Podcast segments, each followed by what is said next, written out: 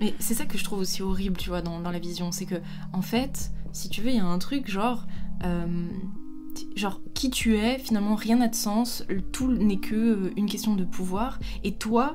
Tout ce, qui, tout ce qui fabriquait ton identité finalement doit être déconstruit potentiellement jusqu'à la racine parce qu'en fait tu n'es que une, un, individu qui a été formaté en fait, qui a été formaté par le système cola- scolaire, par la culture pour penser telle et telle chose. En fait, c'est hyper. euh, Enfin, je sais pas, c'est très déréalisant, dépersonnalisant en fait. C'est comme, comme si on t'enlevait finalement le, le, tu vois, le truc un peu magique et profond de ta propre.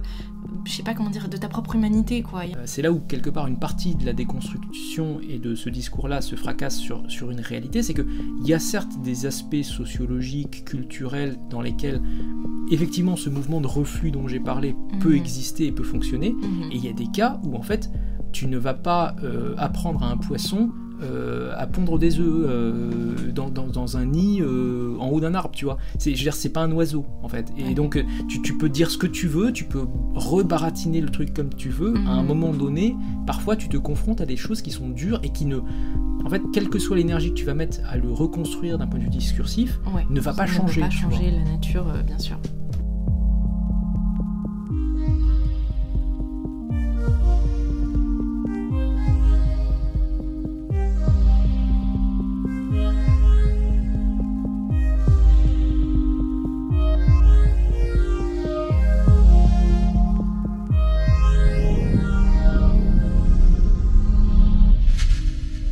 Bonjour Amélie. Bonjour Moss.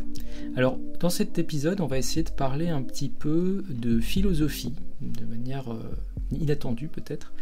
Et on va parler notamment de tout ce qui est déconstruction et postmodernisme, Mhm. ce que nos amis américains appellent, avec un petit soupçon euh, d'affection particulière qui nous porte, la French Theory. Et on va essayer peut-être d'expliquer pour les auditeurs qui nous suivent pourquoi c'est important de comprendre les enjeux de la French Theory et de la déconstruction, etc. Mhm. Et comment on peut se placer, ou au moins quelles sont les pistes de réflexion qu'on peut avoir philosophiquement par rapport à cette théorie et euh, à ses conséquences dans la vie de tous les jours. Euh, du coup, peut-être, je ne sais pas comment tu veux qu'on procède, on peut peut-être dire un mot de pourquoi ce sujet est important pour les gens qui nous écoutent. Ouais. C'est vrai qu'en fait, il y a beaucoup de notions euh, que les gens utilisent, j'ai l'impression, dans ces milieux avec beaucoup de légèreté et surtout beaucoup de euh, méconnaissance finalement euh, des choses. Et, de la philosophie prof- profonde en fait qui porte absolument tous leurs mouvements. Et, c'est ce qui amène des fois même à, à ce qu'ils se contredisent eux-mêmes, parce que comme ils n'ont pas déroulé la pensée jusqu'au bout, en fait, ils ne savent pas d'où ils partent, ils ne savent pas où ils vont, ils, vivent un peu leur idéologie un peu à l'instant T, selon euh, ce qui les arrange ou ce qui les intéresse euh, sur le moment. Et en fait, ce qui s'est passé, c'est que, bon, moi je suis plutôt quelqu'un qui aime euh, comprendre ce que je dis, et c'est un petit peu ça qui m'a amené à dérouler le fil de la pensée, en mode, ok, bon, très bien, on parle de déconstruction, de quoi on parle? Euh, de euh, qu'est-ce que ça veut dire, qu'est-ce que c'est que cette histoire, etc. Et donc ça m'a amené euh, plus ou moins à, me plonger dans plein de, plein de théories qu'on va, qu'on va aborder aujourd'hui, qui est la French Theory, entre autres. Tant que tu comprends pas un peu le marxisme, euh, t'as pas non plus les bases pour comprendre le féminisme, le, comment on dit, l'antiracisme, etc. Et, et donc, pour moi, c'est ex- c'est extrêmement important aujourd'hui pour les gens qu'ils adhèrent ou pas à nos idées, peu importe. C'est- Pour moi, c'est vraiment vital que les gens comprennent les origines et les enfin, et l'aboutissement en fait de leur réflexion. Oui, alors peut-être pour commencer, donc expliquons, enfin, tu vois, tu, en gros, qu'est-ce qui nous intéresse en pratique là-dedans? C'est tous les gens qui se revendiquent de déconstruire des choses. Mhm. Et dès qu'on entend ce terme déconstruction, quelque Mhm. part, on arrive sur une partie de la French Theory, etc. Exactement. Euh, je précise quand même que certains euh, philosophes ne considèrent pas comme valide l'appellation French Theory euh, parce qu'ils considèrent que c'est une, une, vulgarisation à destination du grand public américain de ce qui se passe réellement Mhm. et que finalement c'est pas uniquement des Français qui ont contribué à cette pensée, etc. Donc Ouais. il y a des débats un peu plus subtils que ça. On va essayer de vulgariser une partie des Ouais. débats philosophiques sans forcément non plus rendre le truc insurmontable. Et parce que- imbuvable. ouais, Voilà, que c'est ça, c'est de trouver le que juste un- milieu, parce que ça peut l'être assez vite. Oui, très dire. très vite. On, on va quand même préciser, c'est que, euh, euh, comment dire, la plupart des gens ne s'intéressent pas à ça parce que c'est extrêmement opaque et j'ai envie de dire c'est presque fait pour pas qu'on comprenne. Enfin, c'est vraiment la sensation que j'ai eue. Euh, les, toute la French Theory et notamment Derrida euh, sont des gens réputés pour être assez illisibles et particulièrement imbuvables. Et donc, euh, moi, c'est un peu la sensation que j'ai eue quand je me suis vraiment penchée là-dessus, c'est en fait, le gars ne veut pas qu'on comprenne ce qu'il est en train de dire. Euh, on a l'impression qu'il faut faire euh, dix années, euh, tu vois, de philosophie pour arriver à comprendre tous les mots et tous les concepts compliqués, alors qu'en réalité, quand tu vraiment essayes simplement de comprendre ce qu'il veut dire, euh, en soi, c'est pas si compliqué que ça. C'est juste, il, tu vois, il tortille du cul. Non, je vais peut-être pas utiliser cette, cette expression-là. Mais euh, en gros, il, il- il tourne beaucoup autour d'un- truc. Il rend ça, le, il rend le, le truc un petit peu, bon, on va dire, c'est de la branlette intellectuelle, quoi, pour euh, en grande majorité.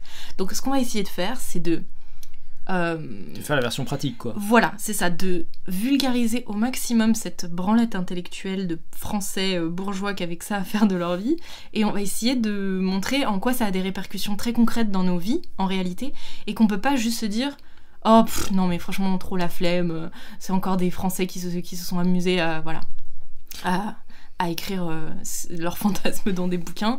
Non, en réalité c'est important que chacun d'entre nous euh, s'y penche, qu'il soit pour cette théorie ou qu'il soit contre, dans tous les cas. Au, passage, alors bon, moi j'ai un petit peu plus, euh, voilà, parce que j'aime bien le côté philo, donc si tu veux, je, je peux pas Oui. accepter quelque part que tu réduises ça juste de la, de la branlette intellectuelle, tu vois, ça, me- Non, ça me mais fait un peu même. mal, tu vois. D'accord, bon. non mais je dis pas que toute la philosophie c'est la branlette, hein. Mais attention. je dis juste fait, que pour- pour particulièrement préciser- Derrida c'est quand préciser même... pour les gens qui nous écoutent, en fait, en quoi Derrida, par exemple, est particulièrement difficile d'accès, Mhm. c'est que c'est quelqu'un qui aime bien, par exemple, utiliser des néologismes euh, de son cru, qui a tendance à euh, enchevêtrer euh, des néologismes dans des phrases au sens double, voire triple, avec des références parfois un peu subtiles à des choses, Mhm. euh, etc. Donc effectivement, on a l'impression qu'il faut avoir fait un, un bac plus 12 en philosophie pour pouvoir commencer à lire Derrida.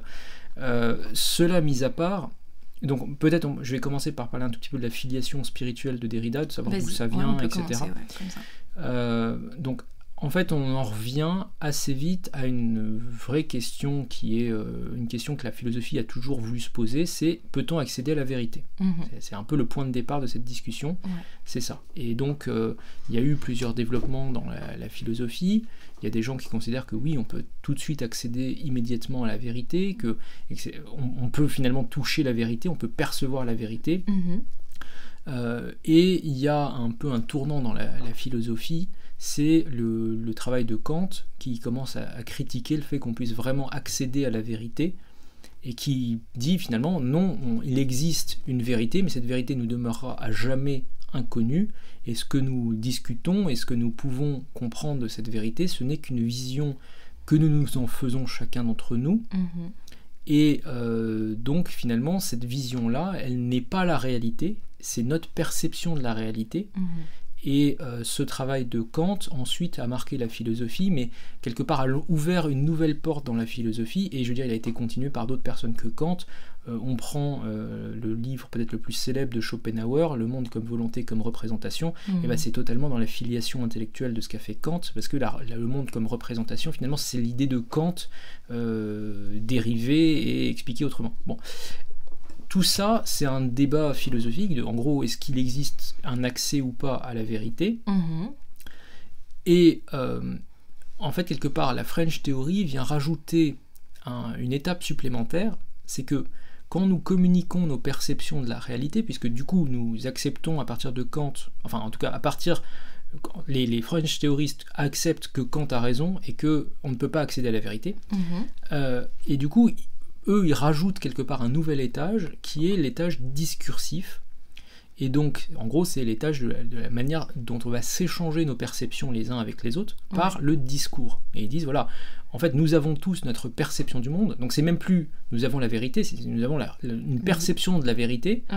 Et une fois que nous avons cette perception de la vérité, nous essayons de l'imposer dans le débat public en utilisant le le discours, le langage, Ouais. la symbolique. Euh, c'est un peu plus riche que juste le langage. En général, il y a aussi la peux- symbolique, il peut y avoir des tas de choses. Le- tu peux aussi parler du langage corporel Ça et peut être le langage les- corporel, ça peut toute être la culture en général en fait. langage artistique. Voilà, ça. Ils vont puiser aussi un tout petit peu dans le travail de Antonio euh, Gramsci, donc c'est cet euh, euh, anarcho-communiste italien qui était dans une logique de, en fait, de lutte de, contre la bourgeoisie par la maîtrise des codes culturels. C'était Mhm. sa grande théorie, c'était que finalement le prolétariat pouvait imposer une conquête des codes culturels euh, à la bourgeoisie Mhm. et donc pouvait imposer à la bourgeoisie ces codes, alors que d'habitude, les codes avaient tendance à ruisseler du haut vers, le bas. ouais. Et donc, euh, il il est le premier à dire, en fait, on peut faire une sorte de guerre spirituelle sur le, le plan des codes culturels et imposer dans la culture bourgeoise Mhm. nos, nos codes culturels populaires, en fait. Et Derrida se nourrit aussi donc de cette seconde mamelle, c'est pour ça que tu avais parlé de marxisme et c'est pour ça que c'est intéressant, Mm. c'est qu'en fait du coup il va puiser à la fois du côté kantien schopenhauerien pour dire que finalement nous n'avons pas accès à la vérité et tout ça, et que Mhm. chacun nous avons notre perception de la vérité, mais il va aussi chercher du côté marxiste et euh, gramscien, c'est cette espèce de notion que on va se battre pour imposer notre perception de la réalité. Ouais. Et donc, Attends, parce que t'as pas précisé, c'est que en gros, euh, si, on, si on résume vraiment beaucoup, c'est donc on ne peut pas accéder à la vérité. Euh, on- du coup, la seule chose qui nous permet de savoir, de partager, on va dire, notre vérité propre à chacun, euh, notre expérience humaine à chacun, c'est via le langage. Et en fait, la théorie de Derrida, c'est de dire que du coup, euh, la réalité se forme grâce à la façon, enfin nos, réalités respectives se forment grâce à la façon dont on communique, donc grâce au langage et à la culture, etc. Et que lui, sa vision marxiste dit que c'est en réalité les gagnants qui écrivent l'histoire, et donc les gagnants qui écrivent euh, le langage et la culture, et que par conséquent, euh, les, puissants utilisent le langage pour euh, soumettre finalement leur, vision du monde. Et donc c'est là où il entre des, concepts comme logocentrique, phallogocentrique, etc., qui en gros qui sont centrés sur l'homme, voilà, notamment, euh, je sais pas, il... pour le phallogocentrisme, oui. oui voilà, Mais ça. alors juste du coup en- là où je veux juste qu'on soit vraiment absolument clair en termes de philosophie, Ouais. c'est que si tu veux quelque part dans la vision euh, kantienne, la vérité te permet de déduire une perception, Mhm. mais la perception ne change jamais la vérité. Tu vois ce que je veux dire? Alors Oui. que là, à partir du moment où tu passes au stade discursif, Ah oui. tu as un, un mouvement de flux et reflux. Tu Oui, c'est-à-dire que le, le- ta perception de la réalité in- in- influe sur ta manière de présenter discursivement la réalité, réalité. d'accord? Donc tu peux, tu observes euh, Mhm. qu'un caillou tombe, tu vas dire le caillou est tombé. Mhm. Tu as, expliqué avec ta perception de la réalité quelque chose. Mais ce qui est assez fort, c'est que chez les French théoristes, il y a aussi un mécanisme de reflux, c'est-à-dire que ta manière discursive de présenter la Mhm. réalité influe sur la perception de la réalité d'autrui. Et donc, à partir de ce stade-là, quelque part, quand je change et j'altère le discours ou la manière de présenter les choses avec le langage ou avec les symboles, Mhm. je change ta perception du monde. Mhm. Et ça, c'est le, le mouvement de recul, enfin, de- dans, dans l'autre sens, qui n'est pas habituel, on va dire, euh, dans la vision euh, kantienne. tu Ouais, vois. ouais, ok. Donc, euh, et c'est aussi pour ça que du coup, le langage devient un objet de combat dans le postmodernisme. Ouais, ouais. Et c'est là où on arrive que à la la déconstruction, culture, tu vois. oui, parce que la culture, en gros, c'est ok. En fait, ils partent du principe aussi qu'on est quasiment 100% construit culturellement, parce qu'il y a ça aussi. Et donc, du coup, dans leur idée, c'est genre si on déconstruit le langage et la culture, alors on peut changer et modifier la réalité. En fait, c'est ça euh, littéralement Ah, qui. Alors, la réalité, non, puisque tu vois, ils ont considéré réalité- qu'on ne pouvait pas y accéder. Ça, c'est Oui. le monde nouménal euh, qu'on peut pas. Voilà. euh, mais la Mais- réalité phénoménologique, si Voilà, tu veux, les peut, phénomènes euh, concrets, euh, oui, on peut les changer. Et la perception que tu as de la vérité, elle va changer. Voilà. Et je peux avoir une influence dessus en changeant la manière dont je vais en parler, tu vois. Et c'est pas complètement faux, hein. Je veux dire, c'est c'est- moi, pour moi, où. il y, a y une base qui est totalement. euh, qui est entendable. Moi, je pense que c'est euh, cette base-là, cette observation, c'est un petit peu comme l'observation de Marx. Je pense que la, euh, le, postulat de base est vraiment une bonne observation et c'est intéressant. Le problème, c'est euh, comment dire, la solution qu'il propose, quoi. En gros, Marx a fait une bonne analyse en disant bon, ok, il y a des très très riches qui oppressent les, les, autres, les pauvres. Derrida est pas, est pas a pas, tort quand il dit que finalement euh, le, langage et la culture façonnent et, comment dire définissent un peu notre euh, perception du monde. Euh, maintenant, bah, est-ce que alors le truc c'est que c'est attends ça c'est enfin on peut juste donner un exemple vite fait pour que les gens comprennent bien de quoi on parle parce que, là tu es en train de partir sur le maximum tout de suite peut-être prenons un peu les temps, choses prenons un peu le temps. En quoi par exemple c'est quelque chose dont on peut faire l'expérience? Un bon vendeur mhm. qui te vend un produit est capable, en utilisant un langage adapté, de te suggérer mentalement l'image d'un bonheur que tu vas avoir avec le produit que tu vas acheter, mhm. au point que tu vas changer ta perception de ce produit en fait. Un bon vendeur de voiture va réussir à te vendre que la voiture qu'il va te proposer, mhm. elle est incroyablement meilleure que ce que tu t'en faisais comme image au départ, par mhm. exemple. Tu vois? Et donc, il y, a une, y a du vrai. Le problème, c'est qu'il y a aussi euh, des limites à ça. C'est-à-dire que euh, à partir du moment où tu dis, non mais par exemple, prenons un exemple très classique, la féminité est construite socialement. Ouais. Bah, le problème, c'est que au bout d'un moment, toi-même, tu, tombes sur des, bases de, biologie qui sont dures et, et tu peux changer complètement la manière de parler des choses. Et si tu veux, il y a un moment donné où, juste ça marche pas. Mhm. Voilà. Euh, le meilleur vendeur du monde peut essayer de vendre une voiture qui consomme 0 litre au 100, ben à un moment donné, si le, réservoir d'essence est vide et que la voiture démarre pas, ben il peut continuer à baratiner. En fait, ça fera pas avancer la voiture. Et je, pense en fait, c'est quand même il euh, c'est là où quelque part une partie de la déconstruction et de ce discours-là se fracasse sur, sur une réalité, c'est qu'il y a certes des aspects sociologiques, culturels dans lesquels effectivement, ce mouvement de reflux dont j'ai parlé peut mhm. exister et peut fonctionner. Mhm. Et il y a des cas où, en fait, tu ne vas pas euh, apprendre à un poisson euh, à pondre des œufs euh, dans, un nid en haut d'un arbre, tu vois. C'est, je veux dire, c'est pas un oiseau, en fait. Et donc, tu, peux dire ce que tu veux, tu peux rebaratiner le truc comme tu veux. À un mhm. moment donné, parfois, tu te confrontes à des choses qui sont dures et qui ne en fait, quelle que soit l'énergie que tu vas mettre à le reconstruire d'un point de vue discursif, ne va pas changer. Ne va pas changer la nature, euh, bien sûr. Donc, euh, c'est là où il y a un premier problème, en fait. Ouais. Et et c'est le problème sur lequel les féministes, de toute façon, sont en train de se casser les dents actuellement. C'est-à-dire que là, il y avait la théorie qui était jolie et tout. Elles ont commencé à déconstruire le langage. Mais en fait, euh, on se rend bien compte que c'est pas parce que tu mets des E euh, et des S et que tu féminises la langue et que tu euh, changes certains mots pour que voilà, la femme soit plus mise en, en avant. C'est pas pour ça que la femme est plus mise en avant ou tu vois. J'ai pas l'impression que c'est ça qui change. Bah ça pourrait, tu vois, ça, dans une certaine mesure ça pourrait. Le problème, c'est que par exemple, tu prends par exemple les questions LGBT. Ouais. Euh, quand tu commences à, tu vois, c'est un peu, il y a eu ce documentaire aux États-Unis il n'y a pas très longtemps là, euh, What is a Woman? Mhm. Euh, moi, j'en ai fait un petit billet pour le magazine L'Incorrect en expliquant que, en fait, euh, ils ont fait, parce qu'ils ont fait un dossier thématique sur les femmes pendant l'été. Et euh, du coup, je, je, me suis dit, bon, il euh, faudrait peut-être parler de ce truc-là. Et en fait, juste poser la question, est-ce qu'on peut encore faire un dossier sur les femmes? En fait, c'est quoi une femme? Et quelque part, j'ai un peu repris cette question mhm. américaine, parce que elle a une sorte d'actualité, c'est-à-dire qu'à force de déconstruire le langage et de, de supprimer et de jouer avec le sens des mots surtout, mhm. bah, il y a un moment où en fait plus rien n'a de sens. Et, et du coup, je pense que quelque part, même les féministes les plus endurcis et qui pensent vraiment qu'il faut tout déconstruire, arrivent au bout d'un moment un peu à la limite de l'exercice, c'est qu'en en fait, il y, a des choses qui sont, euh, qui sont dures et qui sont difficiles à déconstruire, à déconstruire en fait.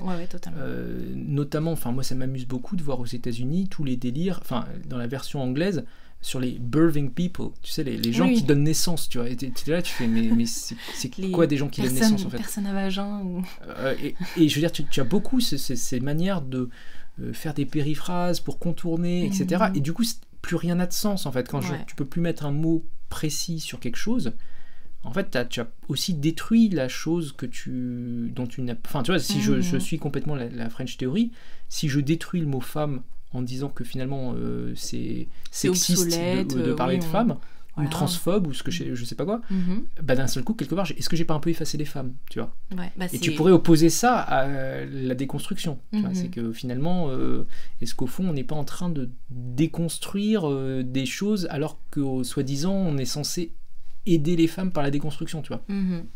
Après, il y a un truc qui me semble aussi assez intéressant euh, à expliquer. Euh, tu sais, c'est tout le délire d'intersectionnalité et pourquoi euh, dans, dans ce délire d'intersectionnalité, pourquoi l'intersectionnalité de base ne peut pas marcher? Et je, je sais pas si j'arriverai, parce que je sais pas si je l'ai assez bien assimilé pour réussir à bien l'expliquer.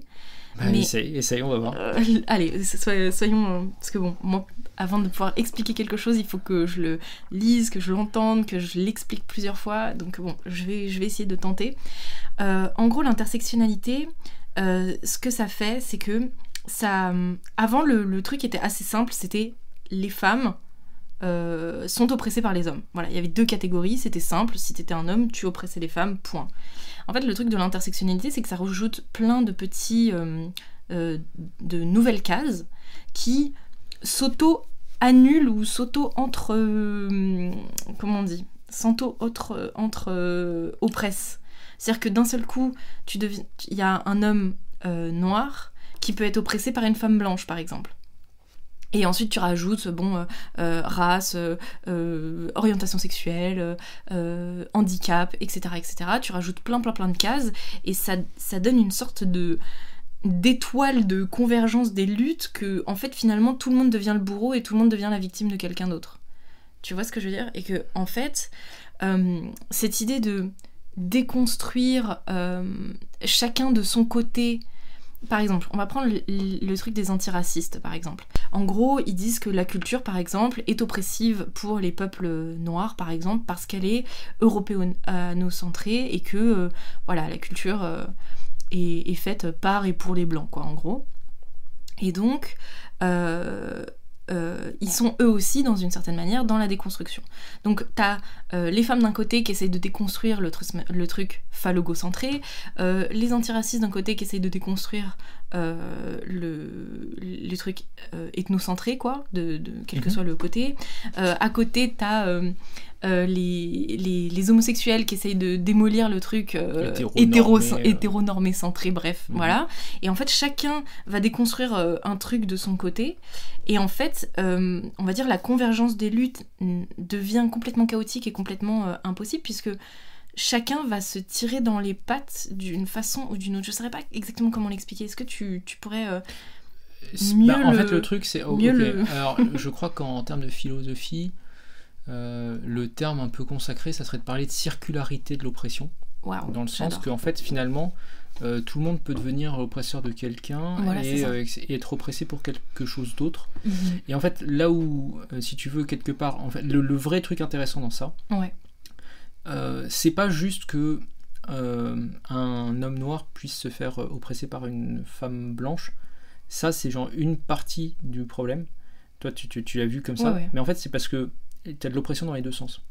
C'est-à-dire que l'homme noir Ah oui, oppresse en tant qu'homme, parce que sa caractéristique d'homme fait de lui un oppresseur, mais en Mhm. même temps il est oppressé parce Par qu'il est noir et que euh, c'est en ça qu'il est victime d'une oppression. oui. Et donc quelque part, tu as deux caractéristiques qui sont toutes les deux euh, soit oppressives, soit opprimées, Mhm. mais quelque part, la vraie question, c'est qu'une fois que tu es arrivé dans cette espèce de, de statu quo, Ouais. si tu veux, si tu dis, voilà, euh, je- je- im- imagine, je, je- je- je t'ai fait un truc horrible, Ouais. En termes de vengeance, tu dis, voilà, je vais te faire un truc horrible aussi, Mhm. et euh, bah, à la fin, quelque part, j'ai envie de dire, t'es là, tu fais bon, on est quitte ou on n'est pas quitte? Et c'est un peu ça, tu vois. C'est l'histoire de, l'oppression. de C'est quelque part, à partir du moment match nul, quoi. où tu as euh, équilibré une oppression par une autre oppression, Mhm. euh, c'est, si tu veux, c'est plus la même chose. Parce que d'un côté, il y en a une qui va dire oui, mais en fait, toi, à travers le patriarcat, euh, tu as été euh, privilégié. Mhm. Et l'autre dira oui, mais attends, moi, mes ancêtres ont vécu l'esclavage, euh, toi, tu as été privilégié. Et donc la question, à partir de ce stade-là, en fait, le- là où ça devient vraiment intéressant, c'est que il faut réétablir une échelle des oppressions Oui. et une échelle de qu'est-ce qui est le plus, grave Ouais, qu'est-ce qui est le pour plus pouvoir important en fait sortir du match nul. Ouais. Parce que si tu veux, le- le- la première étape du jeu, effectivement, c'est une fois que Hmm. tu as établi que chacun pouvait opprimer l'autre pour une raison ou une autre. Euh, imagine, moi je suis un homme blanc, euh, euh, hétéro, je sais pas quoi. Par Mais- exemple, Mais si j'arrive à trouver euh, que, je sais pas moi, je, je- euh, en fait, je suis sur une petite partie d'un spectre de l'autisme et du coup je suis neuroatypique pour telle ou telle raison, Mhm. et ben, en fait, je peux du coup euh, me, enfin, me prévaloir d'une sorte de carte de, de victime d'une oppression. Tu vois ce que je veux Mhm. dire? Et donc quelque part, ça rééquilibre euh, le fait que j'ai opprimé des femmes euh, en tant que patriarche, tu vois. Et donc le truc, c'est que quand tu rentres dans ce jeu-là, quelque part, au jeu de est-ce qu'on peut se trouver euh, une raison dont on est victime Je veux Ouais. dire, on peut tous se trouver une raison d'être victime de quelque chose. Tu vois ce que je veux Oui, dire? c'est ça. et une fois que tu es devenu victime de quelque chose, si ça rééquilibre d'un seul coup le fait que tu aies de la culpabilité pour autre chose, ben en fait le jeu s'arrête. Ouais. Or, toutes ces minorités et tous les mouvements politiques actifs ne veulent pas que le jeu, jeu s'arrête, puisque bah, du coup, si le jeu s'arrête, euh, il n'y a plus a plus d'enjeux, il n'y a plus de a plus de militance, il n'y a lutte, plus euh, de lutte, il n'y a plus ouais. de conquête politique, il n'y a plus de... Enfin, tout ça, tout, Mhm. tout s'arrête. Et donc, en fait, tu es obligé de euh, sortir de, du bois, si tu veux, et de dire, en fait, ce qui est vraiment important, c'est le patriarcat versus quelque chose d'autre, Mhm. et du coup, de quelque part, jouer carte sur table. Alors qu'avant, tu étais juste dans la défense des gens qui étaient opprimés. Mhm. C'était relativement confortable. Là, Ouais. tu es obligé de sortir de ça, et tu es obligé de dire, en fait, je considère que le patriarcat, c'est vachement plus grave que l'esclavage. Et ça, c'est un propos qui est beaucoup plus dur à tenir publiquement Ah ouais, que clair. dire, moi, je veux euh, défendre les gens qui sont vict- victimes de ceci Ouais, et de cela. En et fait, le souci, c'est que, comme tous ces groupes n'ont pas les mêmes intérêts, Voilà. il y en a un qui va dire le patriarcat c'est vachement plus grave que l'esclavage, Mhm. un autre va dire l'esclavage c'est vachement plus grave que le patriarcat. Mhm. Et le problème, c'est là où on arrive quelque part, on revient à Derrida, c'est que qui va imposer son point de vue aux autres, c'est celui qui a le pouvoir en C'est celui définitive. qui sera le plus fort. Ouais. C'est pas du tout celui. Enfin, je veux dire, tu... en fait, tu vois, c'est même. On peut, on sent tout de suite, on peut pas raisonnablement, par Mhm. la raison, tu vois, euh, établir qu'il y a une hiérarchie entre tel euh, mal contre tel autre mal, tu vois. Ouais. Si on devait euh, Oui, Là, j'ai- pris deux trucs, je- euh, Je moi personnellement, je considère qu'aujourd'hui, il n'y a pas vraiment de patriarcat dans les pays occidentaux. Mhm. Ça, ça m'embête un peu de parler de patriarcat en vrai. mhm. Mais typiquement, l'esclavage contre l'oppression des LGBT dans certaines communautés anglo-saxonnes. Mhm. Je veux dire, il y a eu des gens qui ont été en prison euh, en Angleterre ou aux États-Unis, pas tellement en France, mais en Angleterre ou aux États-Unis, oui. Euh, et dire, oui, en fait, eux, euh, leur oppression, elle est vachement moins grave que l'esclavage, bah, en vrai, je, enfin, je me sens pas légitime, si tu veux, pour Ouais. dire, euh, là, il y a X millions de morts, euh, là, il y a X millions de personnes en prison, Ouais, en fait, qu'est-ce qui est plus grave, etc. Ça n'a Ouais, aucun sens, tu vois. Et du coup, de cette circularité, si tu veux, quand on entre cette idée donc de circularité de- des oppressions et que voilà, en fait, chacun finalement se bat pour son propre intérêt, etc. Est-ce que tu penses pas que bah, c'est un petit peu la fin finalement de, de, de- de ce combat-là Enfin, ils vont un petit peu s'auto-manger. euh, qu'est- Qu'est-ce que tu, qu'est-ce que, comment tu le vois toi? Je pense qu'en pratique, à long terme, c'est ce qui va se passer. Mm. C'est, on voit déjà un peu avec les TERF, euh, les, enfin, les Ouais, féministes euh, qui sont euh, anti-trans, Oui, je sais pas comment, trans euh, radical, radical féministe. Ouais, c'est ça. Donc tu as déjà un groupe qui, t'as déjà quelques groupes qui commencent un peu à, à se friter. Mhm. Pour l'instant, il y a un peu toujours cette espèce d'idée de la sacro-sainte euh, convergence des luttes. C'est une idée très, euh, euh, tu vois, marxiste dans l'âme de dire on va, on va f- mettre ensemble finalement un agriculteur, un industriel, un, un secrétaire d'un petit bureau et on va- Mhm. ils vont tous ensemble, ensemble marcher pour quelque chose, pour lutter contre les privilégiés et tout. Après, je pense qu'il faut aussi réaliser nous, tu vois, on regarde un peu là, ce qui se passe aux États-Unis euh, et ça commence tout juste là-bas. Mhm. En France, on a au moins 10 ans de retard sur ce qui se passe là-bas. Et je pense que ça peut prendre beaucoup de temps encore avant que les gens en France réalisent qu'il y a des luttes euh, entre les différents groupes. Mhm. Et il faut pas sous-estimer aussi le fait que, en fait, euh, tu vois, nous, on- là, on s'est un peu penché dessus pour expliquer aux gens les bases de cette théorie de la déconstruction et tout ça Ouais. Mais même les, enfin, la plupart des militants, je veux dire, franchement, les, les militantes, euh, notamment féministes, hein, euh, on, a, on a fait un podcast sur les hommes déconstruits, euh, le nombre de militantes féministes qui parlent de déconstruction des hommes, etc., et qui, à mon avis, n'ont genre jamais entendu même de parler de phallogocentrisme et de la théorie de, Derrida, ou même n'ont, je pense, jamais ouvert un bouquin de philo en dehors de leur cours de terminale, Mhm. je pense que c'est l'immense majorité, en fait. Ouais, ouais, ouais. Et il faut réaliser que, ben, en fait, on va avoir, je pense, pendant encore euh, peut-être 15 ou 20 ans, cette espèce d'idée générale diffuse dans la société que Mhm. euh, non mais tu vois c'est le langage qui nous pousse à penser ça euh, c'est à cause de des représentations symboliques que en fait on pense que les femmes elles peuvent pas etc Mhm. toutes ces idées là qui sont un petit peu en fait elles ont été dégradées tu vois il y a, il y a la philo Ouais. un peu intello Il y a, y la philo un peu pratique et puis il y a, la- il y a, la- il y a genre euh, 10 étages plus bas, il y a la, la version euh, euh, totalement euh, édulcorée et, genre euh, pour- au Moulinex. pour ménagère de. Tu sais, c'est genre le truc euh, pour presse, fé- presse féminine, tu vois, ça. où Bah, on arrive à la conclusion que non, mais en fait, c'est parce qu'il n'y a pas assez de nanas dans euh, les pubs que en fait ça veut dire que les représentations, etc. Ouais. Et du coup, ben en fait, il y a des tas d'idées qui sont produites à partir de ça Mhm. et ça vient d'une vraie réflexion philosophique au début. Mhm. Mais genre 40 ans plus tard, c'est un truc euh, dans, dans de la presse. euh, enfin, c'est un article sur une demi-colonne euh, écrit euh, par une pigiste qui comprend rien, qui a jamais ouvert un bouquin de philo. Tu vois, c'est ça la réalité aussi. Ouais, et en fait, ce que je me dis, c'est que, en fait, le fait que beaucoup de choses aujourd'hui ne font pas sens dans le féminisme, il y a beaucoup, beaucoup de, comment dire, de, contradictions et de choses comme ça, bah, c'est aussi parce que, euh, comme les filles ne font... En fait, c'est un petit peu presque de la broscience, en fait, qu'elles font. Enfin, je veux dire, à, leur level, c'est de la, sociologie euh, broscience, où en gros, elles vont juste... euh, parler de euh, mélanger leurs sentiments euh, personnels avec les phrases toutes faites et édulcorées qu'elles ont appris un peu par cœur, qui sont en fait finalement les, restes, si tu veux, du fond de, de- cette idéologie première qu'a été la French Theory. Et en fait, moi, ce qui me fait assez peur dans, dans toute cette histoire, c'est que la plupart des filles ne savent pas, ne comprennent pas du tout euh, ce qu'elles sont en train de répéter. C'est ça en fait le truc, c'est que euh, on devient le perroquet d'une idéologie dont on n'est même pas forcément d'accord à la base. Mais comme on juste on se dit ah tiens ça fait sens là juste à l'instant T et euh, dans, dans le petit paradigme que j'ai et ça, ça, ça avance plutôt mes intérêts. Et donc en fait tu vas te mettre à répéter un petit peu bêtement, tu vois, euh, le, le, le, le, le zeitgeist du moment. Ouais. Et en le faisant vivre un tout petit peu comme ça, en réalité, tu fais vivre le, monstre horrible qui est en réalité Mhm. euh, le communisme et euh, le comment dire et le surtout le nihilisme pour moi c'est Ouais, surtout ça c'est- Derrida c'est rien n'a de sens C'est euh, pas juste le tu- communisme chez Derrida. hein. Pour moi, Oui, c'est vraiment- beaucoup plus dangereux ou gênant que ça en fait. C'est que derrière, ça t'ouvre une vision du monde qui est profondé- profondément désespérante en fait. oui c'est Parce ça que en réalité, ouais finalement, si la réalité n'existe pas, je, je- je caricature un petit peu, mais si la réalité que- n'existe pas, oui que globalement c'est juste un conflit entre des discours, etc. Mhm. Et que toi tu es là, tu as fait un petit parcours euh, scolaire normal, euh, t'as pas de pouvoir particulier, t'as pas de médias, etc.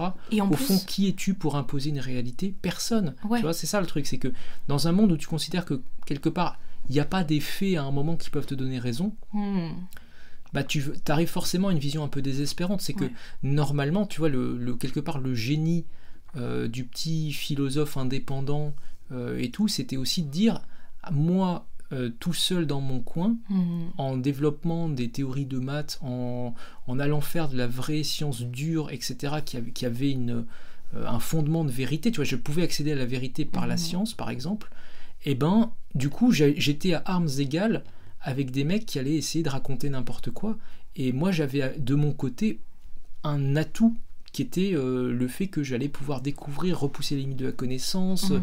et comprendre mieux la vérité que d'autres personnes. Si tu considères qu'en fait non, tu pourras jamais, euh, c'est même pas la peine d'essayer et que bah, finalement la seule chose qui compte c'est euh, que tu vas euh, discuter euh, avec quelqu'un et que finalement si tu arrives à être plus persuasif que quelqu'un ça suffit à imposer ta vision du monde, Genre, quelque Ouais. part, tu vois, c'est ça le truc, c'est que normalement, dans le discours, t'as convaincre et t'as persuader. Convaincre, Ouais. c'est genre, voilà, j'ai des arguments, il s'appuie sur des faits. Mhm. Et persuader, c'est, attends, mais euh, je vais te dire le message 250 C'est- fois en te manipulant un peu, et en fait, ça va passer.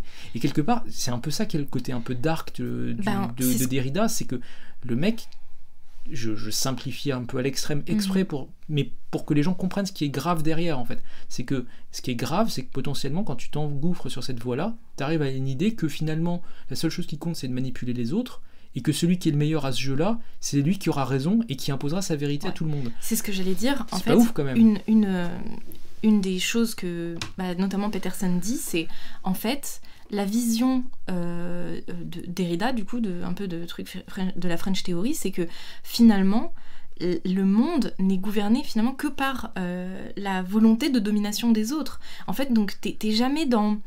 Tu sais, euh, euh, Peterson, il fait la différence entre euh, l'autorité et le pouvoir. Dans le sens où il dit que le pouvoir, c'est quelque chose qui s'impose, souvent par euh, la force et la peur, alors que l'autorité, c'est quelque chose que tu as grâce à la compétence. Et donc, lui, tout son, truc, et la raison pour laquelle il est euh, anti, euh, euh, anti postmoderniste, c'est qu'il dit que non, aujourd'hui, le monde n'est pas construit sur des gens qui ont juste pris le pouvoir et l'ont imposé comme ça de manière arbitraire, mais c'est des gens qui sont montés en haut de la hiérarchie par compétence, parce qu'ils étaient compétents et que du coup ils ont de l'autorité sur toi et non pas du pouvoir. Et donc ce qu'il dit, c'est que c'est assez atroce de te mettre dans une- un, un mindset, une, un mode de ouais, un état d'esprit dans lequel tu considères que les gens quand ils te parlent ils sont juste en train d'essayer de t'oppresser et d'avoir la domination sur toi en fait. C'est hyper euh, cynique et c'est hyper euh, euh, Malsain, dark. ouais, c'est malsain en fait Mais, non, mais même réfléchis, enfin, je veux dire, combien, quel est le pourcentage de la discussion que tu as en général qui essaye d'imposer un point de vue à quelqu'un? C'est assez anodin en fait. ouais l'immense majorité du temps, tu racontes, je sais pas, moi, tu racontes que tu es allé manger au restaurant avec une copine, Mhm. tu n'essaies pas d'imposer un point de vue en fait. Ouais. Tu vois, quand tu commences à tout présenter, genre, euh, tu fais de l'art, en fait, non, tu fais pas de l'art, tu fais. Tu essaies d'imposer une domination et d'avoir un pouvoir sur les gens, tu vois. Ouais. Et donc, tu- si tu veux, tu as soit ce côté hyper cynique et malsain de dire Ouais. en fait que tu essaies d'imposer des dominations à tout le monde et tout. Mhm. Et honnêtement, euh, ça sent vraiment pas bon, tu vois. Je veux dire, c'est- pas vrai dans l'immense majorité des cas, les gens euh, se parlent sans essayer d'imposer quelque chose aux Mhm. autres, tu vois, intellectuellement parlant. Mhm.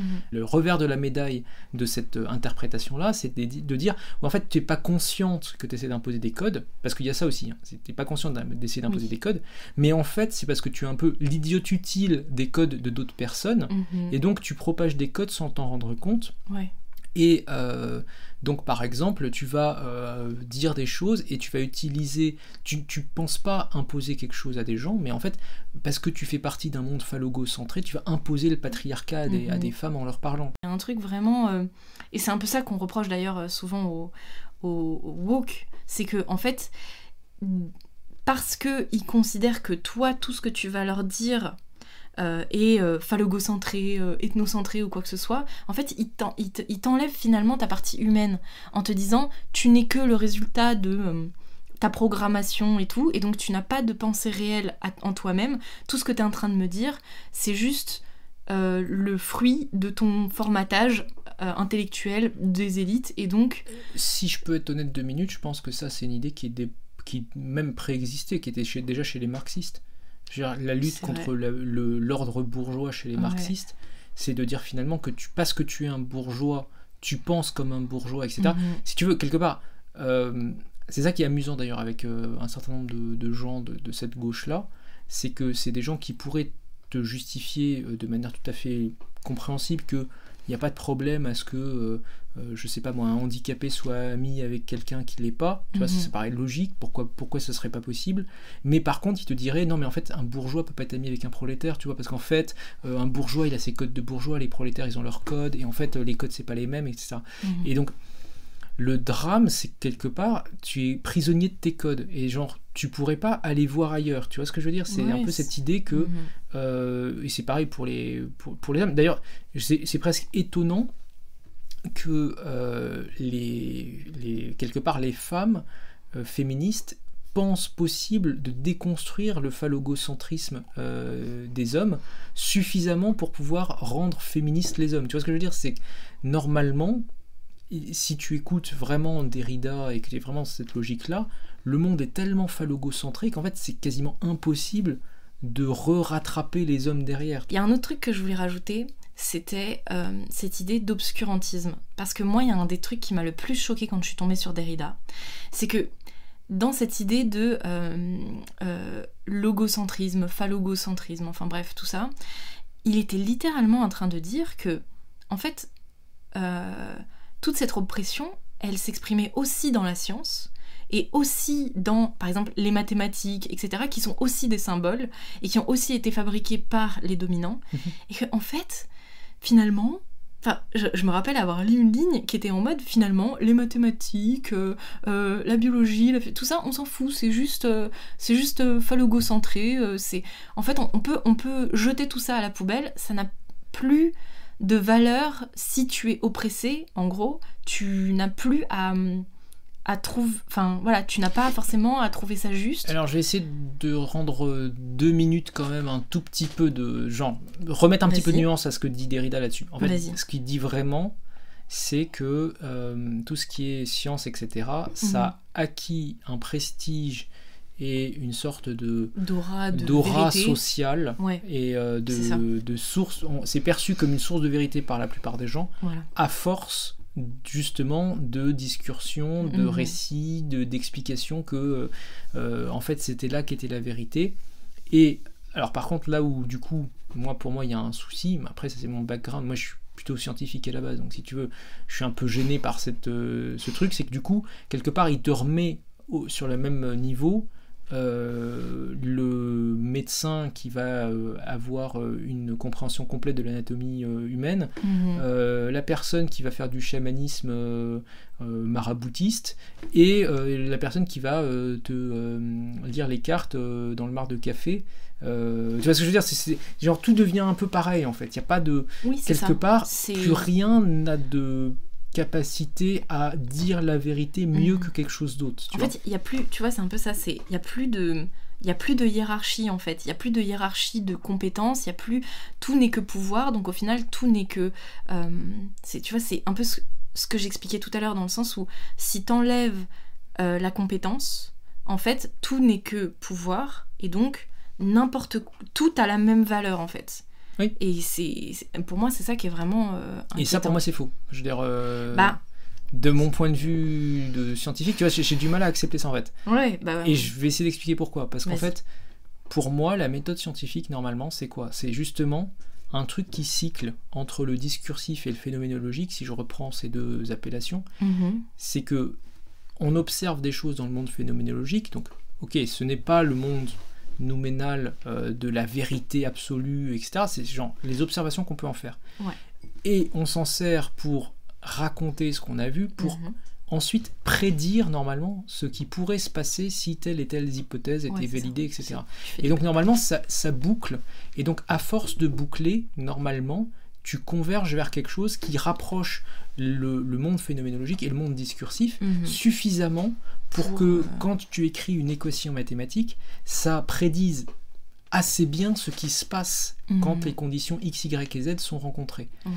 Et donc, moi j'ai envie de te dire qu'il n'y a pas du coup une oppression par le discours, parce qu'en fait, quelque part, s'il y avait une oppression par le discours, ça ne prédirait pas ce qui se passe. Ouais.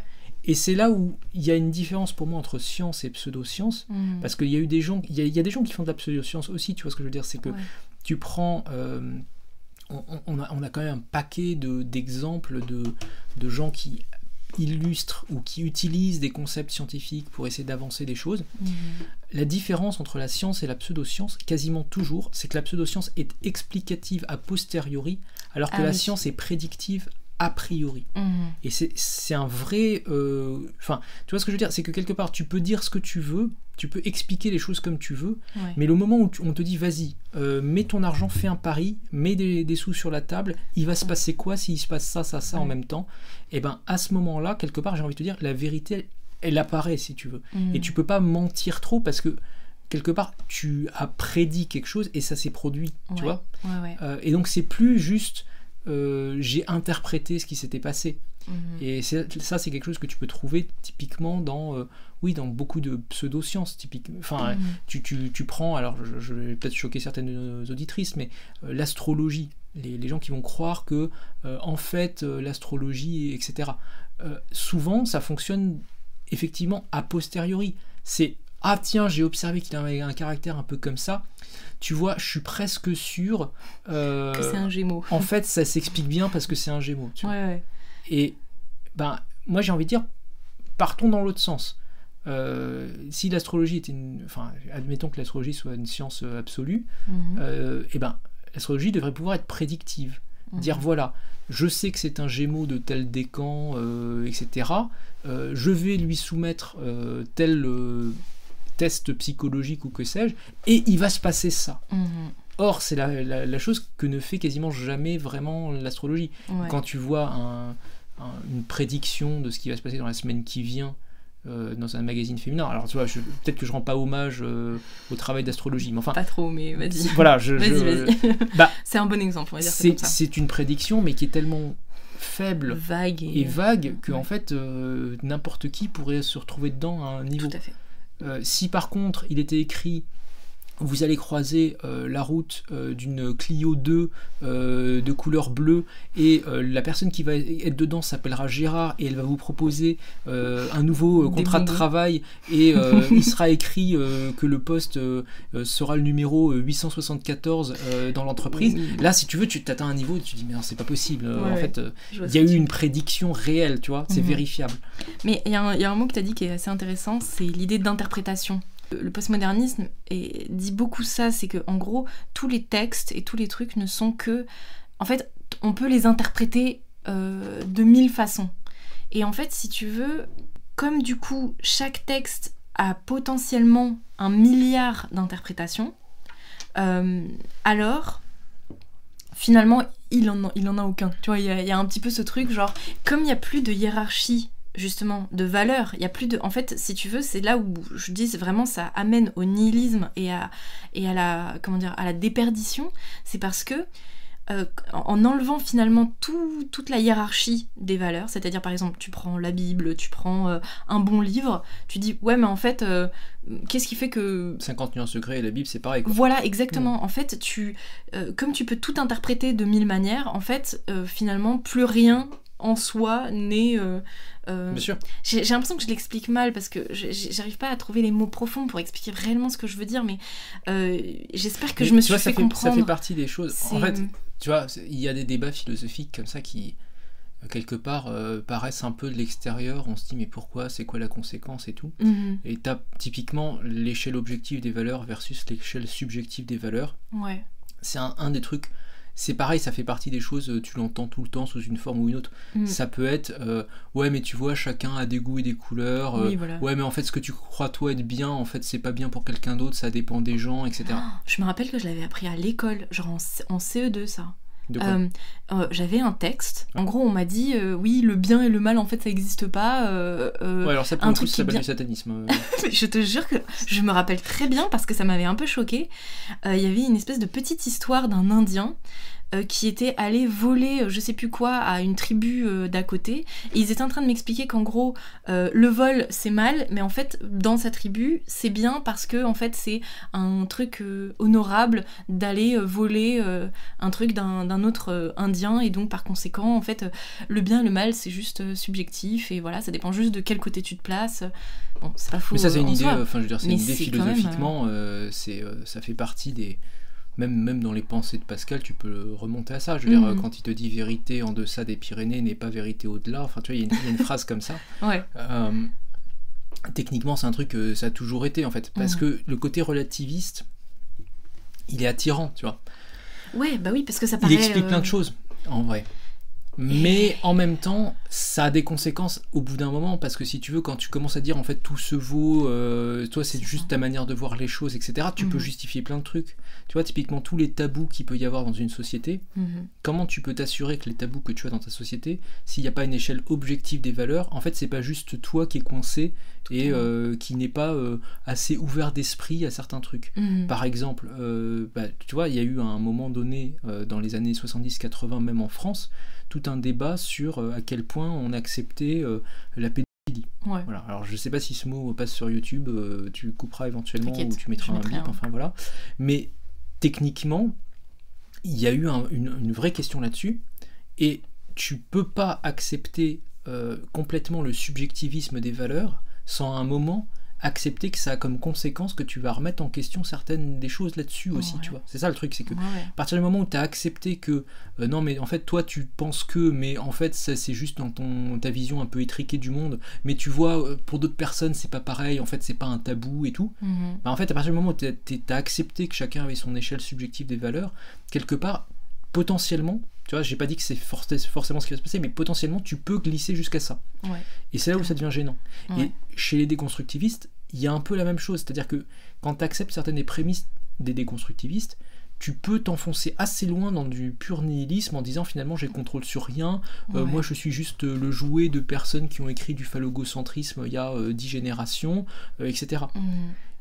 Après, tu as la version féministe actuelle, tu vois, et j'aimerais bien qu'on en parle un peu aussi. Vas-y. Moi j'appelle ça du clitologocentrisme, tu vois, genre l'espèce d'idée que, en fait, euh, venez les filles, euh, on a été euh, phallogocentrés pendant des, des siècles, euh, maintenant on va faire notre propre version à nous du phallogocentrisme, où on va faire la féminine universelle, comme Tiffen D, Mhm. on va parler de notre clitoris et de tout ce qui se trouve au-delà de notre clitoris, tu vois, on va faire de, de la...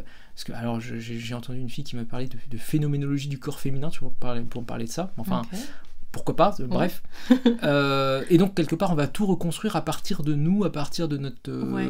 spécificité féminine. Et en fait, j'ai envie de dire, est-ce qu'on a vraiment avancé, tu vois? Enfin, est-ce qu'on n'est pas en train juste de refaire la même bêtise dans l'autre sens? Bah Si oui. on considère que le phallogocentrisme est une bêtise, est-ce que faire un copier-coller en version En féminine. Bah ouais. du... Enfin, tu vois, je, comprends pas. C'est ça en fait, si tu veux, ça veut dire que tu re- remets une autre hiérarchie. Enfin, si tu veux, tu refais, je sais pas comment dire, mais euh, tu, de la même manière, enfin moi c'est un peu ce que je reproche aux féministes aussi, c'est elles reprochent euh, l'oppression, enfin les- le- le- la volonté de domination des hommes, mais en fait dans la façon dont elles répondent à ça, c'est simplement qu'elles proposent ben, une volonté de domination aussi en fait. Euh, mais la leur, voilà. Donc en fait on est juste dans euh, le truc de nos propres intérêts. Ok, mais où est-ce qu'on va? Enfin, je veux dire, c'est quoi le, le- but à ça À part l'individualisme poussé à l'extrême et le. Et puis une mentalité un peu hobbesienne là de, de l'homme est un loup pour l'homme, de Oui, chacun voilà, est l'ennemi de chacun. Ouais. Tu vois, c'est, en fait c'est ça aussi que je trouve très dark dans Ouais. le côté déridien et tout, c'est que à partir du moment où tu considères que quelque part chacun est en lutte de pouvoir symbolique pour essayer d'imposer Ouais. sa vision du monde aux autres, ben forcément t'en arrives à quelque chose qui, enfin je veux dire, je vois pas comment tu peux être ouvert d'esprit, euh, joyeux, euh, partageur, fraternel, heureux, hein, juste euh, tout heureux, enfin tous ces trucs là Ouais. Dans un monde où tu considères que n'importe qui essaye, en fait, quand il te parle, genre, il te dit bonjour, il essaie déjà de, en fait, de te micro-agresser pour t'imposer sa, sa domination euh, sémantique et, discursive. Tu vois, c'est, un truc de dingue quand euh, même. Ça a l'air vraiment pas facile. Euh, une fois que euh, tu commences à déconstruire un peu tous les trucs et qu'il n'y a plus d'échelle de valeur. C'est-à-dire que t'es là, t'es sur ton lit. Et en fait, tu vois, moi j'avais plein de projets dans ma vie, mais j'avais l'impression d'être noyée dans les possibilités.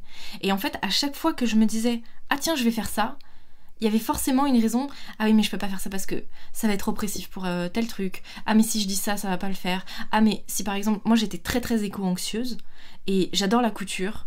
Euh, j'adore, je voulais faire une marque de vêtements par exemple. Moi, le- quand je suis sortie de l'école de, de- de Mhm. mode, c'était ça mon truc. Mais en fait, en même temps, je m'étais rendu compte à quel point euh, la, la fashion, in- enfin l'industrie de la, de, De la mode. de la mode, Mhm.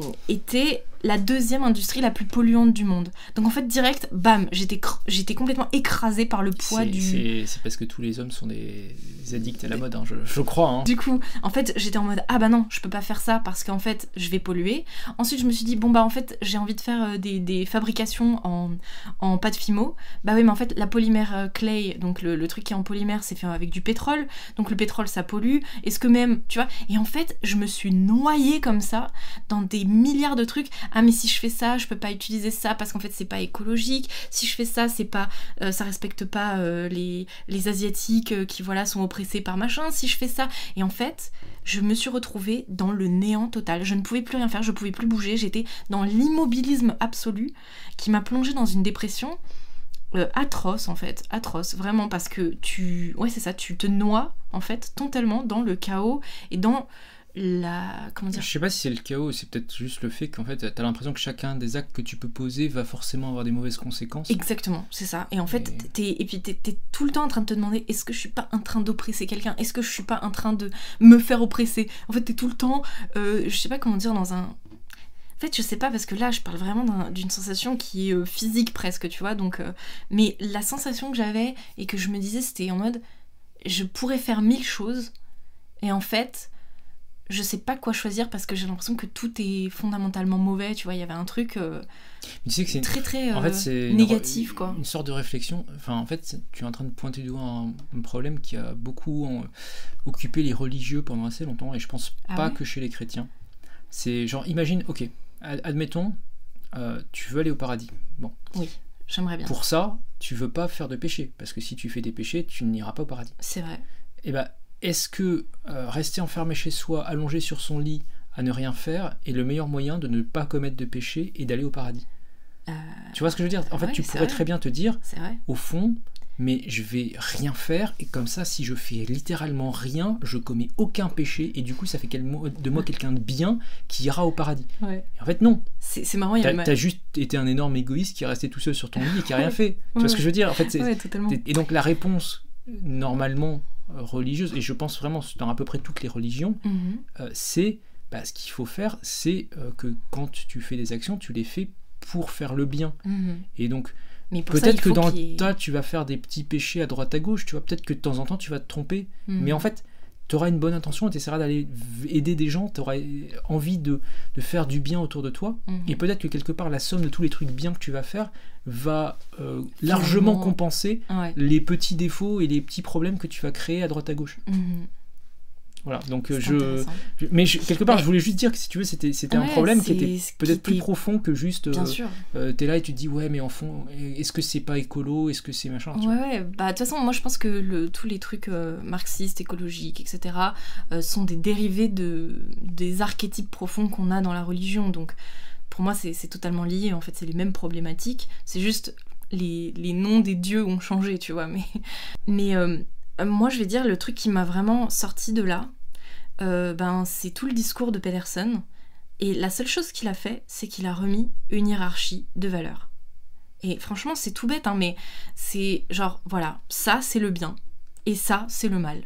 Et rien que le fait de me remettre, bah je sais pas comment dire, euh, ouais, juste, euh, en fait, il y a des choses que tu peux faire qui sont mieux euh, que ne rien faire quelque part, tu vois ce que je veux dire ou pas Et, et- et c'est un peu ce que fait aussi, euh, du coup, ce que tu dis dans, dans la religion. Genre, la religion, elle te dit, bah non, en fait, être gentil avec les gens, c'est mieux que rester comme un gros égoïste euh, sur ton lit. tu vois, quelque part, pour ça aussi que j'ai donné cet exemple-là. Parce que finalement, qu'est-ce que c'est le nihilisme? Tu vois, on parle beaucoup de ce mot, mais en fait, c'est quoi le nihilisme? Sinon, le fait, enfin, nihil, c'est le rien, le Ouais. vide, d'accord? Et donc, quelque part, le fait de ne rien faire, Mhm. c'est ça le nihilisme.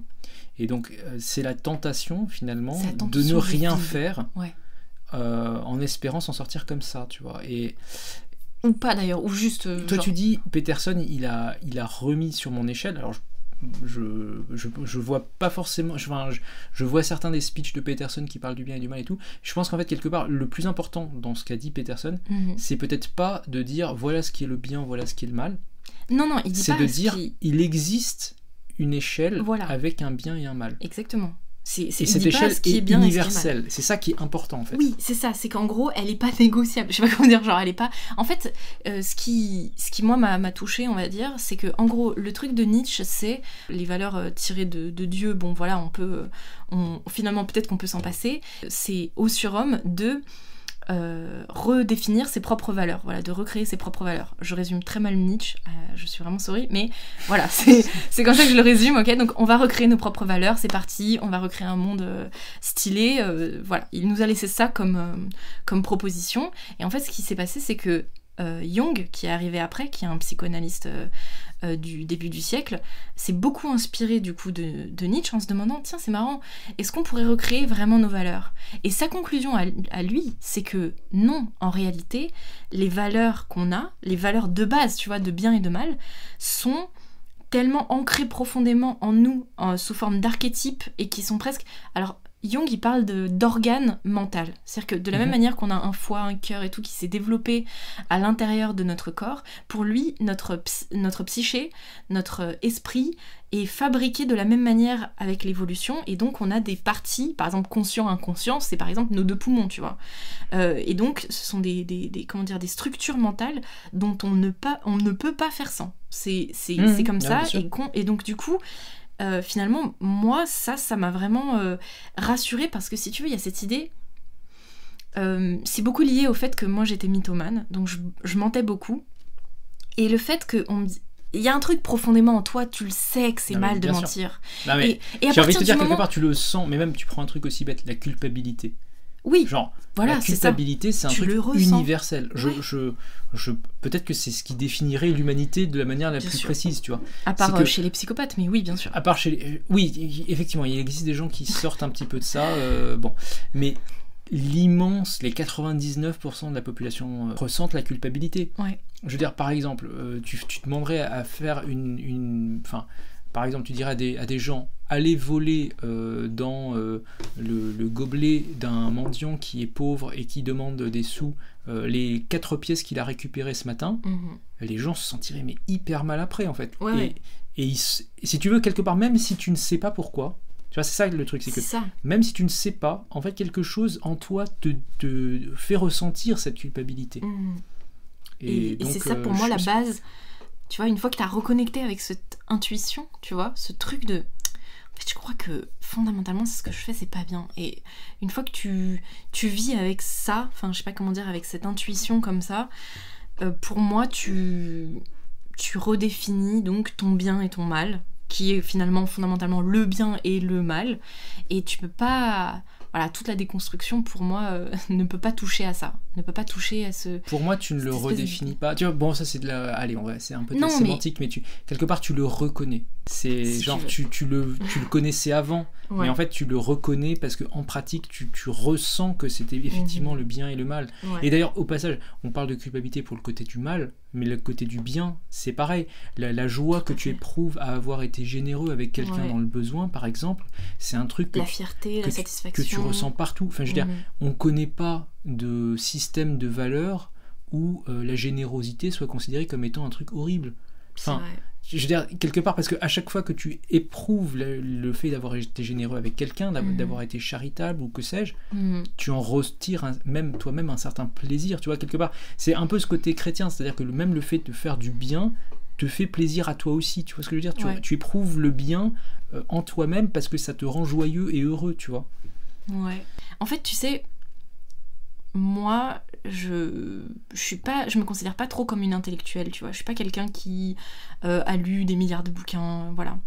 Mais j'ai l'impression que j'ai quand même assez d'intelligence et pas mal de bon sens. Et en fait, j'ai résumé, euh, tu vois, la question fondamentale finalement de la vie et toutes les épreuves que j'ai eu à vivre m'ont toujours posé finalement une question, euh, tu sais, la question de la philosophie, genre pourquoi vivre en fait? C'est quoi, c'est quoi le. Genre pourquoi? Mais, ah, pourquoi tu ne suicides pas en fait? La philosophie, c'est pas un truc juste de gars du boulevard Saint-Germain euh, qui se raconte des, des, trucs euh, dans les nuées en, buvant des bières. Hein. C'est, c'est, ça part de vrais problèmes de, de, la vraie vie en fait. De type pourquoi on se suicide pas en fait? Pourquoi euh, c'est, Pour moi, c'est vraiment ça. Parce que bon, je suis quand même plus ou moins une dépressive chronique. Donc si tu veux, c'est une question qui m'est reposée euh, très très régulièrement. Mmh, et donc, euh, en ça, j'ai fini par me dire, tu peux pas savoir vraiment la vérité vraie, tu vois. Finalement, tu pourras jamais vraiment y accéder. Donc, je peux pas savoir si la vie, fondamentalement, a une valeur ou pas. plus tu te poses la question et plus tu te dis ouais en fait on, on pourra pas savoir. Ok. Maintenant, euh, je sais pas comment dire, mais il y a, y a un moment où si tu décides de pas te suicider, ça veut dire que tu as choisi la vie. Et si tu as choisi la vie, ça veut dire que quelque part, tu as la foi t'as as la foi en la vie. Donc après, Mhm. bon, tu peux le mettre sur Dieu, tu peux le mettre sur euh, le grand tout, sur l'univers, tu peux le mettre dans tout ce que tu veux, dans ce que t'appelles la vie. Mais pour moi, l'idée, c'est genre, à partir du moment où tu décides consciemment de ne pas faire la démarche de te suicider, alors ça veut dire que tu as choisi ton camp. Ça veut dire que tu as choisi euh, la vie, donc qui implique la souffrance, qui implique la hiérarchie, et notamment la hiérarchie des valeurs, Mhm. et point, en fait. Et si tu veux commencer à, à remettre en question tout ça et à, voilà, à te dire qu'en fait plus rien n'a d'importance et tout, bah très bien. Mais dans ce cas-là, ça veut dire que tu as choisi la mort. Et dans ce cas-là, ciao, bye. je sais pas comment. Je sais que c'est un peu très très résumé parce que en vrai, le truc est un peu plus compliqué que ça, mais vraiment fondamentalement, tu résumes toujours en. Moi je le dis toujours, genre quand il y a des gens qui sont dépressifs, c'est là, la seule chose qu'ils ont à faire, c'est à faire un choix. Le problème, c'est que les gens ont trop peur de faire ce choix. Euh, de faire le parce que le faire le choix de la vie ça veut quand même dire Pour moi, c'est pas le mot choix en fait. Je, enfin, je, Bah, je- comment tu appellerais ça alors si c'est pas un choix que tu en fais fait, pour moi, c'est un truc de la philo. Tu vois, c'est- bête. hein, genre, en fait, je- monsieur le- je moi pense- j'ai dit que j'étais pas une philosophe Ouais, mais en fait, je pense. Enfin, en vrai, c'est un truc qui est tellement classique dans la philo. Ah, et en même temps, c'est. En fait, ça correspond totalement à ça. C'est le, le concept du pari pascalien. oui c'est ça bah, c'est le pari ça que, que En fait, tu fais un pari qui te coûte pas très cher. Genre, si jamais tu t'es trompé, c'est pas si grave. ouais Mais en même temps, si jamais c'était vrai, mais t'as plein à gagner en fait. ouais Genre, euh, dans le cas de Pascal, c'est euh, si jamais euh, le pari pascalien il est vrai, en gros Dieu existe, donc en gros, peut-être que je vais au dis, paradis, le- tu vois. dis ce que c'est le pari pascalien pour ceux qui peut-être ne connaissent pas Bah, en fait, Pascal est arrivé à la conclusion qu'on pouvait pas démontrer ou non l'existence de Dieu, Mhm. et donc il dit Ouais, bon, bah en fait, je peux pas savoir, mais en pratique, j'ai plutôt intérêt à dire qu'il existe, parce que si jamais il n'existe pas, bon, bah je vais mourir et je me souviendrai de rien une fois que je serai mort, et en fait, c'est pas grave. Et si jamais il existe, là, j'aurais été pieux toute ma vie, et j'aurais fait les efforts, c'est vrai. Mais par contre, derrière, il y a le paradis, et ça, ça vaut peut-être la peine de faire l'effort. Mhm. Et à contrario, s'il vit sa vie comme si Dieu n'existait pas, euh, il aura peut-être sa vie qui sera cool et euh, voilà un peu débridée un petit peu euh, intense, mais après c'est l'enfer pendant une éternité. Et donc c'est quand même En fait, il fait une sorte d'analyse voilà, de bénéfice-risque, si ouais, tu veux, ça, il est en mode, un euh, Là, il y a un euh, vrai gros bénéfice, mais le risque, il est pas énorme et tout. Mais c'est exactement ça. Non Bon. mais vraiment fondamentalement c'est vraiment ça le pari que je. que Mais je sais, je sais, c'est pour, ça, que- le- j'ai reconnu que c'était ça en fait. totalement, euh, je suis d'accord avec ça. En fait, bon après moi je le je Mais c'est pour ça que quand tu dis c'est un choix, tu vois, pour moi, c'est pas vraiment un choix, c'est plus un pari. C'est-à-dire que c'est le pari de vivre. Tu vois, c'est ça. Je crois que t'as raison, c'est pas un choix. Mais en fait, du coup, si, parce que le pari, c'est quand même un choix. C'est genre, t'as deux solutions et tu paries sur une, tu fais le choix d'une. Pour moi, c'est quand même pareil, mais ok. Et puis aussi, moi, il n'y a pas la notion de paradis ou d'enfer. Y a pas, je compare pas avec l'éternité, tu vois. Je sais, je sais. non, mais- Mais euh, franchement, fin- fondamentalement, c'est vrai que ça y ressemble. Et, euh, et en fait, j'ai l'impression que euh, le à partir du moment où tu conscientises que tu choisis la vie, putain, c'est trop. Enfin, je sais pas comment dire, euh, ça te donne une sorte de foi euh, qui, un peu à toute épreuve, quoi. Parce que de, de base, t'as tellement. Enfin, tu sais que c'est dur, je sais pas comment dire, tu te l'es posé mille fois la question de est-ce que je me suiciderais pas. Donc en fait, t'acceptes beaucoup plus. Ah, J'espère La que les gens qui dureté nous écoutent se sont pas posé mille fois la question en fait. Mais Ah, ben.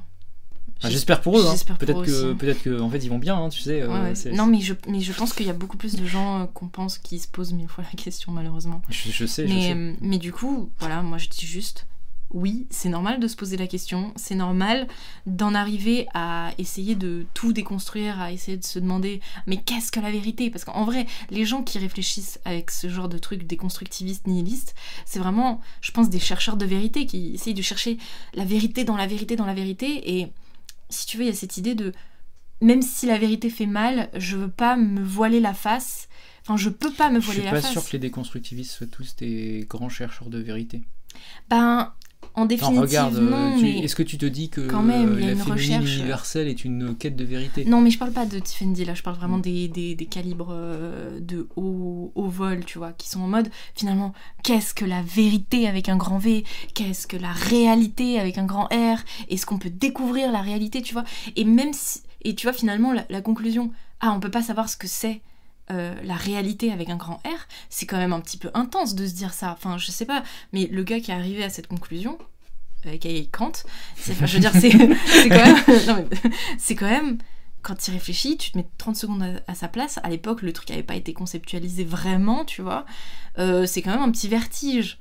Euh, est-ce que t'as, tu vois, genre c'est, quand même une bonne grosse dose de chaos, tu vois. Et moi j'ai l'impression que par exemple les gens qui, par exemple, sont, sont athées et ne croient pas en Dieu, est-ce que le grand vertige du vide, du rien, euh, vaut réellement la peine, quoi? C'est ça que je veux dire. Oui, ok, peut-être que tu peux tirer un petit peu d'orgueil de te dire que waouh, toi tu peux vivre avec euh, ce poids comme ça sur les épaules de, de, de l'immense je sais pas comment dire, euh, euh, réalité euh, crue et horrible. Peut-être que t'as les épaules et que t'as as toute ta fierté et tout, mais au final, pour qui, pourquoi, comment, enfin, je veux dire. bah, en fait, quelque part, moi j'ai envie de te dire, je pense que tu vois, c'est aussi un peu les limites de, la philosophie dans ce domaine-là. Enfin, moi, j'adore beaucoup la philo, mais je pense que de temps en temps, il faut aussi revenir aux pratiques.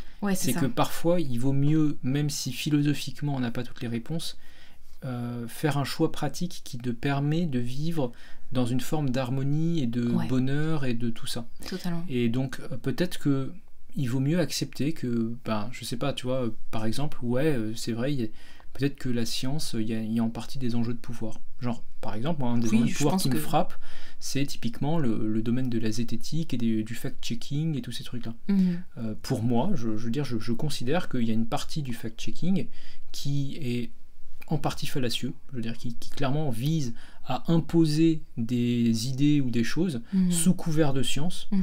etc. Mais j'ai pas besoin de passer dans du déconstructivisme euh, hyper forcené pour essayer de me dire ouais mais en fait est-ce que c'est la science qu'on impose par ceci ou cela? Mhm. C'est pas la peine, tu vois. Je veux dire, à un moment donné, il y a des choses qui sont euh, quand même plus fiables que d'autres je, moi je maintiens qu'il existe une hiérarchie, de valeurs euh, euh, et que finalement, bah, euh, oui, la science pure et dure est quand même un peu mieux que le maraboutisme pour comprendre le monde. je dis pas que le marabout, enfin comme une horloge cassée, peut donner quelque chose de vrai deux fois par jour, hein, c'est possible. Mais je dis, je pense que c'est pas la, spontanément, c'est pas la, meilleure source de vérité que je puisse trouver. Mhm. Voilà, c'est peut-être euh, peut-être qu'un marabout dans les commentaires nous dira que je me suis trompé. Euh, j'attends, j'attends de lire sa prose avec euh, beaucoup d'impatience. mais bref, pour revenir à ça, en fait, quelque part, je pense qu'il faut aussi arriver à une sorte de conclusion pratique pour les gens. C'est que oui, tout ce qui est déconstructivisme, French Theory, tout ça, finalement, il y a plein de choses qui permettent de, de, se poser des questions sur, mais en fait, qui a intérêt à ce que tel pouvoir euh, sémantique euh, soit maintenu, à ce que tel symbole soit considéré comme étant plus important qu'un autre, etc. Euh, on peut passer des heures à se demander si les ballets classiques qui sont joués à l'Opéra de Paris sont vraiment, comme on le prétend, supérieurs symboliquement à une danse pour attirer la pluie rythmée par des tam-tams. Tu vois, on peut passer des mhm. heures à se poser ce genre de questions. Mais en fait, quelque part, est-ce qu'on n'a pas envie aussi de, de revenir à quelques certitudes, tu vois? Et euh, je pense que c'est une des limites du constructivisme, c'est que ça demande une telle énergie mentale, une telle charge mentale de toujours penser à tout en termes de qui essaye de m'imposer ce truc, pourquoi, comment, etc. Mmh. Que c'est épuisant en fait. Mmh. Et, euh, Et, surtout, tu vois, on a, assez inutile, tu vois. On a mentionné ce, ce, problème-là du euh, finalement est-ce que euh, on, pourra vraiment le savoir Il euh, y a le doute, il y a tout ça. Mhm. On a mentionné le problème de la circularité des oppressions en disant que finalement, en fait, ça pouvait partir assez vite en cacahuète. Mais il y a aussi le problème que, ben, juste d'un point de vue pratique, c'est pas une méthode pratique de vivre. si tu dois à chaque fois te poser la question de savoir si chaque acte, symbole ou que sais-je est mhm. une microagression, mais tu t'en sors plus en fait. Et il, faut retrouver, il faut retrouver un, peu d'oxygène et un peu de, de, choses qui sont à la mesure de l'humain, tu vois, et un peu mm. de joie de vivre dans des choses simples. Et donc quelque part, euh, pouvoir se passer de la suspicion généralisée qu'entraîne le, le déconstructivisme. Mm-hmm. Ouais. Est-ce qu'on en fait euh, une conclusion? Vas-y, vas-y, moi j'ai hâte d'entendre la conclusion, vas-y. En gros, euh, euh, l'idée qui est importante à retenir, c'est euh, bon, c'est bien beau cette idéologie-là, mais je pense que la plupart des gens qui l'utilisent et la promeuvent aujourd'hui sont des gens qui comprennent pas du tout ni les racines, ni vers là où ça amène réellement en fait. Et donc, ben voilà, je pense que c'est je pense important que euh, en discute. On, en a parlé, on va en reparler, euh, je pense en filigrane un peu dans d'autres épisodes. Euh, et, voilà, et j'espère que ben, ça, aidera les gens à y voir plus clair et à comprendre un petit peu mieux les ficelles en fait de, de toute cette guerre philosophique, argumentative. Et je pense que rien que comprendre la base de ça, ça enfin je veux dire pour ceux qui sont plutôt dans le camp conservateur, je pense que c'est utile pour les gens du camp conservateur de réellement bien comprendre profondément euh, de quoi parle le, côté euh, progressiste justement, bah pour euh, mieux le combattre finalement, tu vois. Oui, non, je suis assez d'accord. Après, quelque part, moi, je te dirais ma conclusion de tout ça, c'est on juge un arbre à ses fruits. Et c'est, je pense, que c'est mhm. une, une, idée qui est un petit peu ok, c'est impensif, mais ça s'applique à tellement de, philosophie et de choses que quelque part, ça vaut la peine d'y réfléchir deux minutes. Et typiquement dans le cas du, déconstructivisme, euh, quand tu regardes et que tu vas jusqu'au bout, et c'est un peu aussi l'exercice qu'on a fait là, tu vois, on, est, on est parti de l'origine, de Kant, de, des débats philosophiques qu'il pouvait y avoir et tout, mm-hmm. et on est allé jusqu'à finalement, on a pas mal parlé de suicide, de nihilisme, de toutes ces choses-là, et ça, pour moi, c'est les fruits du déconstructivisme euh, de Derrida et tous ces gens-là. Parce que tu as, à force de désenchanter le monde et de considérer que non, tu n'auras jamais accès à la vérité, tu n'auras jamais accès à la réalité du monde, mhm. auras, en fait, tes personnes, tu vois, tu, ne sais pas. les fruits de cette, euh, cette racine-là, c'est d'arriver à euh, bah, finalement une sorte de je pense qu'il y a des gens qui parlent de burn-out militant, tu vois, de charge mentale euh, euh, militante ou quelque chose comme ça. Euh, c'est du nihilisme, c'est des angoisses existentielles, tu vois, c'est un peu la nausée sartrienne dans un certain, dans un certain sens. Totalement. Et quelque part, bah en fait, du coup, j'ai envie de te dire, si on juge un arbre à ses fruits, bah là, les fruits du déconstructivisme, bah, ils sont clairement pourris. Mhm. Et du coup, est-ce que on a vraiment envie de promouvoir tant que ça la théorie des constructivistes, etc. Mhm. je pense que la réponse est en pratique non, tu vois, parce que juste, bah, en fait, les, enfin, les arbres des constructivistes ne donnent que des mauvais fruits. Mhm. Et euh, donc, je pense qu'il y, y, a des vrais débats philosophiques plus intenses que ce qu'on a pu faire là, même si je pense qu'on a fait un truc de bonne tenue, euh, qui peuvent avoir lieu autour du déconstructivisme, etc. Mhm. Et j'espère qu'il y a des gens dans le monde conservateur qui vont s'en saisir et qui vont peut-être apporter des contradictions philosophiques plus importantes que ce qu'on a pu faire. Mhm. Mais je pense que c'est au moins bien qu'on ait pu expliquer aux gens euh, ce que c'était, vers où ça menait, et du coup quelles conséquences ça avait, euh, pour au moins qu'ils soient conscients de tout ça. Et je pense que faut pas surestimer encore une fois le niveau des militants euh, woke, tout ça. En moyenne, ils comprennent pas forcément, même la, French Theory dont ils se revendiquent, ils la connaissent pas plus que ça. Donc, même avoir donné ces, indications philosophiques, ces pistes de lecture et tout, ça devrait suffire à la plupart des gens pour au moins être capable de comprendre là où éventuellement on mhm. risque de les emmener sur un terrain glissant et ne pas accepter des prémices euh, qui leur paraissent un peu fallacieuses. Ouais, c'est une très belle conclusion. Voilà. Merci beaucoup euh, Moss pour cet euh, bah, épisode. merci Amélie et puis merci à tous nos auditeurs qui nous ont écoutés jusqu'ici. On espère vous retrouver la semaine prochaine pour un nouvel épisode. D'ici là, portez-vous bien et prenez soin de vous. À bientôt. À très bientôt.